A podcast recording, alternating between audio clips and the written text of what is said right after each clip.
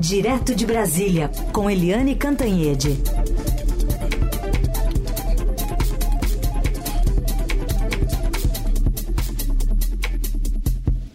Oi, Eliane, bom dia. Bom dia, Carolina. Bom dia, ouvintes. Bom, vamos é, tratar dessa decisão dentro da pasta do Ministério da Justiça, sob gestão de Ricardo Lewandowski, o que, que representa a chegada do Procurador-Geral de Justiça aqui de São Paulo. Pois é, é, foram dois recados muito claros do novo ministro da Justiça, o Ricardo Lewandowski, ao escolher o doutor Sarrubo. Né? Doutor Sarrubo é um homem, sabe, muito preparado, muito inteligente. Eu já dividi algumas uh, mesas de debate com ele e ele é sempre brilhante.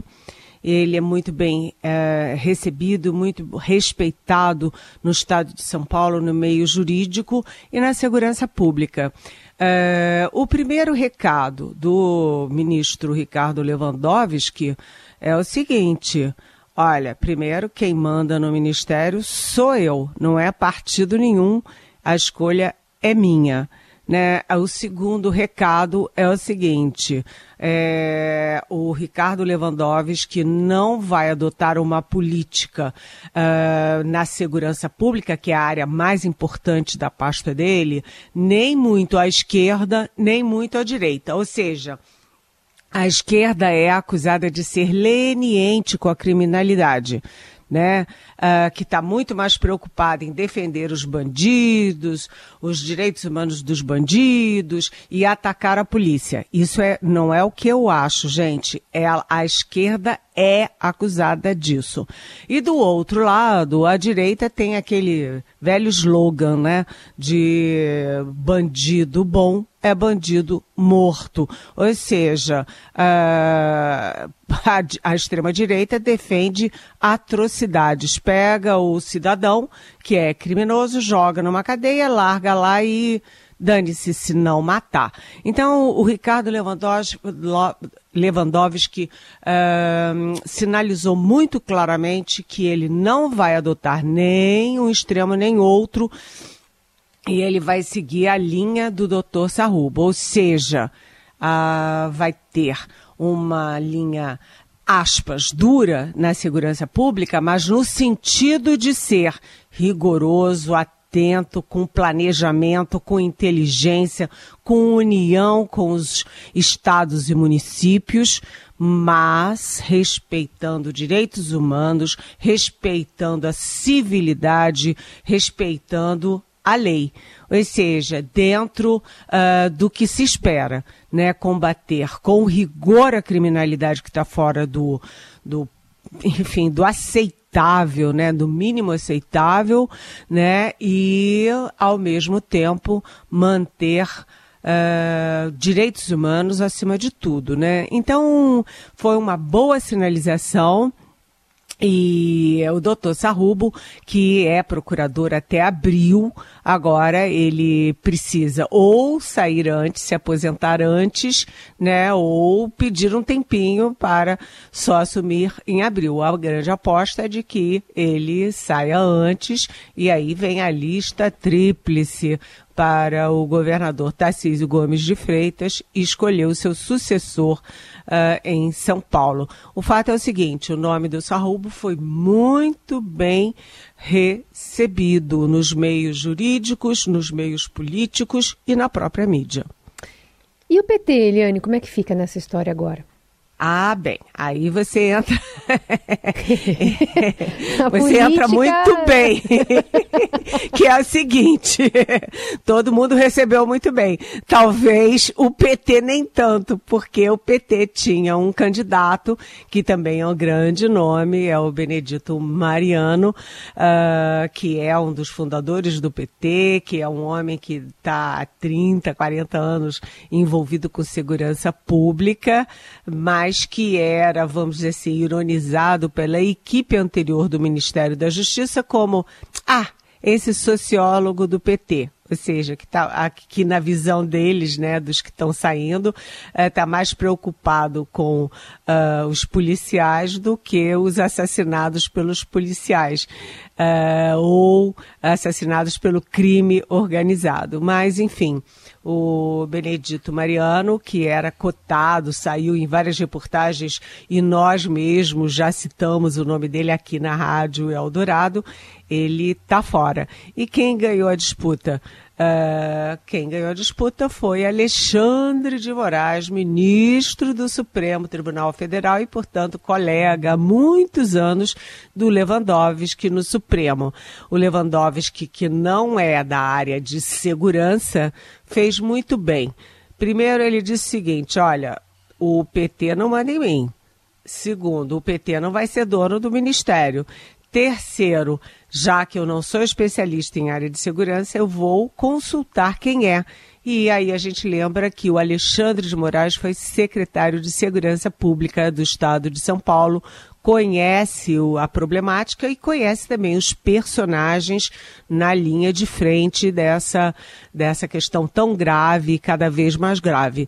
Então, o, a, a indicação do Sarrubo foi feita pelo uh, Alexandre de Moraes e o Lewandowski acatou muito bem, até porque já conhecia o Sarrobo. Por aqui, Eliane Cantanhede de Brasília vai contar para a gente agora quem deu uma paradinha ali no, no descanso, no meio do recesso do Legislativo, para ter uma agenda hoje com o ministro da Fazenda, Eliane. Pois é. é o, o ministro da Fazenda, Fernando Haddad, está aí numa correria danada uh, voltou das férias a mil por hora para resolver o impasse da desoneração ou reoneração da folha de pagamentos das empresas, daqueles 17 setores que mais empregam. E ele já se encontrou com o presidente Lula ontem, lá no Palácio da Alvorada. É, ele tem encontro hoje com o vice-presidente e ministro da Indústria e Comércio, que é o uh, Geraldo Alckmin. E aí vem aí também um personagem chave nessa história, que é o Arthur Lira. Arthur Lira está de férias, mas vai interromper as férias por dois dias, fica em Brasília esta quinta e esta sexta, exatamente para cuidar disso. Ele vai se reunir com uh, Fernanda Haddad. Agora, uh, o resta saber se vai sair alguma coisa desse encontro, né? Ou desses encontros. O fato é o seguinte, o impasse é feio e o impasse prejudica aí uh, o esforço e aí a torcida do uh, Fernando Haddad, que está também torcendo e rezando né, para ter o déficit zero nesse ano. Então, Arthur Lira interrompe as férias, passa quinta e sexta em Brasília para resolver uma questão que até agora está sem solução: desoneração da folha de pagamentos. Enquanto isso, também em Brasília, essa notícia da Polícia Federal cumprindo 10 mandados de busca e apreensão relacionados à Operação Lesa Pátria, como alvo, ou um deles, né, o deputado federal Carlos Jordi, que foi líder né, do governo, aí no governo Bolsonaro. Queria te ouvir sobre essa apuração, enfim, lembrando só né, que, que para os nossos ouvintes, a, a, a operação sempre tenta identificar ali pessoas que planejaram, financiaram, incitaram os atos antidemocráticos de 8 de janeiro do ano passado. Pois é, a, a operação, né, a Lesa Pátria e essa, enfim, essa operação muito grande contra os golpistas de 8 de janeiro eh, começou com a prisão em massa dos executores, ou seja, aqueles que estavam ali enrolados na nossa bandeira, a bandeira do Brasil, para depredar o Congresso, o Supremo, o Palácio do Planalto. Mas ela evolui, essa operação evolui agora para quem financiou, planejou e atiçou os atos golpistas. E aí é a categoria onde a Polícia Federal uh, e, portanto, o Supremo Tribunal Federal, que autorizou a, a busca e a apreensão, uh, se enquadra nessa categoria o Carlos Jordi, que é do PL partido do ex-presidente Jair Bolsonaro e que é candidato à prefeitura do, de, de Niterói que é, enfim, uma cidade, um município importante do Rio de Janeiro. Né? O Jordi está esperneando nas redes sociais, gravou vídeo, escreveu mensagem, dizendo que isso é um ato autoritário do governo, uh, do governo federal, que ele está sendo perseguido, etc., que não tem nenhuma prova, que não tem nada contra ele. Mas a Polícia Federal, depois de tanto tempo investigando, não ia fazer uma operação dessa importância nos gabinetes de um deputado federal, na residência de um deputado federal, sem ter muitos e muitos indícios. E é isso que se imagina. O fato é que uh, um deputado federal, na mira da Polícia Federal, por atos golpistas, por tentativa de golpe de Estado. Vamos ver como é que isso evolui. E ele pode não ser o primeiro e nem o último. Carolina. Vamos acompanhar né, esses outros 10 também que estão sendo alvos da, da operação nessa manhã, de alguma forma, é, de olho né, e mostrando é, a força né, dessa operação e a intenção da Polícia Federal continuar nessa investigação também em 2024. Eliane, outro dado para a gente olhar hoje é sobre uma, uma, uma, movimentação do governo federal de olho na pobreza menstrual. Tem o credenciamento de algumas farmácias populares que começam a distribuir absorventes para a população que vive abaixo da linha de pobreza matriculada em algumas escolas públicas. Também serão contempladas pessoas em situação de rua ou em vulnerabilidade extrema e indivíduos reclusos em unidades do sistema prisional. Então, tem alguns, alguns parâmetros para esses absorventes serem entregues a essas mulheres. Elas têm que ter entre 10 e 49 anos, estarem inscritas no CAD único, ter renda familiar mensal por indivíduo de até 218 reais. Estudantes da rede pública também precisam estar inscritas no CAD único tem que apresentar CPF, tem que apresentar uma autorização do programa Dignidade Menstrual, que aí tem que ser baixado pelo aplicativo ou então pedindo uma OBS.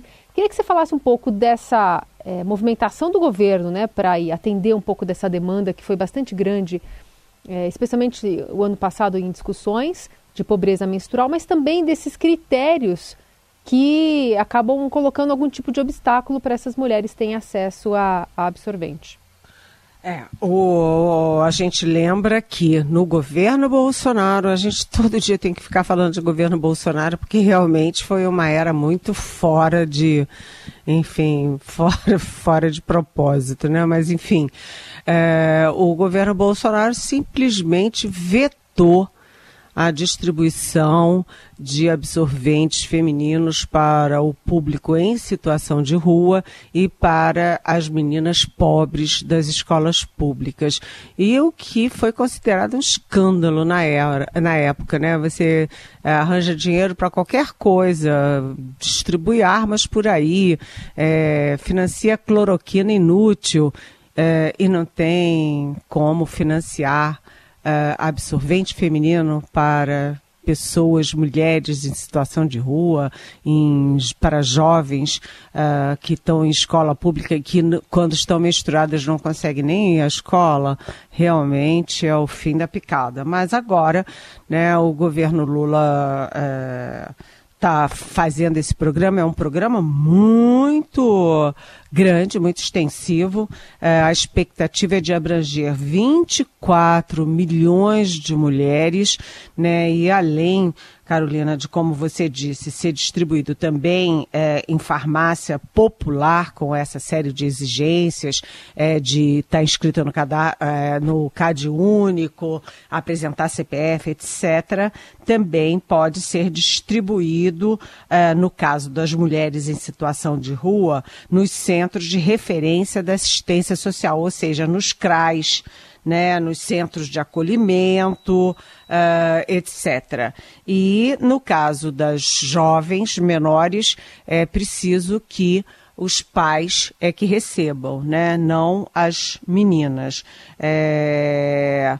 o, no caso de quem está em situação de prisional, né, em caso de mulheres presas, né, quem vai ter um programa, quem está ajustando a distribuição é o Ministério da Justiça e da Segurança Pública que vai coordenar essa distribuição.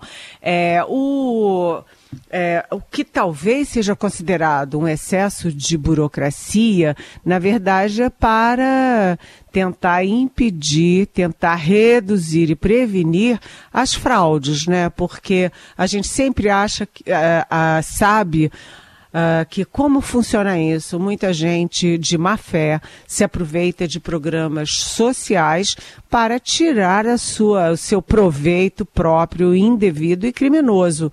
A gente viu na auxílio emergencial, por exemplo, gente até com jet ski, lanchinha, é, mulher de deputado, é, usando e se beneficiando, né, roubando auxílio emergencial. Então é preciso ter cuidado para não ter desvios, mas de qualquer jeito o programa é de uma justiça social enorme. Nós, mulheres, sabemos o que, que a gente está falando quando fala em absorvente feminino, que é caro, né? As mulheres em situação de rua não tem chuveiro, não às vezes não tem sabonete, não tem toalha, não tem como se cuidar e muito menos dinheiro para pagar absorvente. Então é uma questão de justiça social, de saúde pública e de humanidade. Carolina. É, eu estava aqui procurando uma mensagem que a gente recebeu mais cedo de um ouvinte falando sobre esse programa, falando realmente de uma iniciativa antagônica ao que teve o antigo presidente, mas também a Juliette aqui. Ela fala assim: se camisinha e preservativo feminino é dado de graça na rede pública de saúde, será razoável mesmo tanta papelada para pegar 10 absorventes por mês? Acho que é nesse sentido, né? Talvez de uma comparação, ainda que sejam para funções diferentes, mas é, essa burocracia acabou de alguma forma chamando a atenção aqui de alguns ouvintes que se manifestaram na nossa programação. Exatamente. É o seguinte: é, é o direito da gente se manifestar, sim é, quem vai ter direito a esse, é, esse benefício é, vai é, experimentar e vai botar a boca no mundo e nós aqui estaremos apostos para ouvir as queixas, porque se for tão complicado, a pessoa tiver que ter tanta burocracia, ter que sair de casa, ir lá não sei aonde, não tem dinheiro nem para o ônibus para ir lá, ou seja, é, é uma complicação que é uma solução que cria novos problemas. Enfim, eu acato aqui, portanto, a ponderação uh, das nossas ouvintes. Quanto mais des, desburocratizar e simplificar, melhor para todo mundo. Muito bem, Eliane Cantanhede, mais um dia conosco. Lembrando que essa preciosa coluna fica disponível para você ouvir nas plataformas digitais em formato podcast. Obrigada, Eli. Até amanhã. Até amanhã. Beijão e obrigado pelo preciosa coluna. Sempre. Nossa. Até amanhã. Beijo.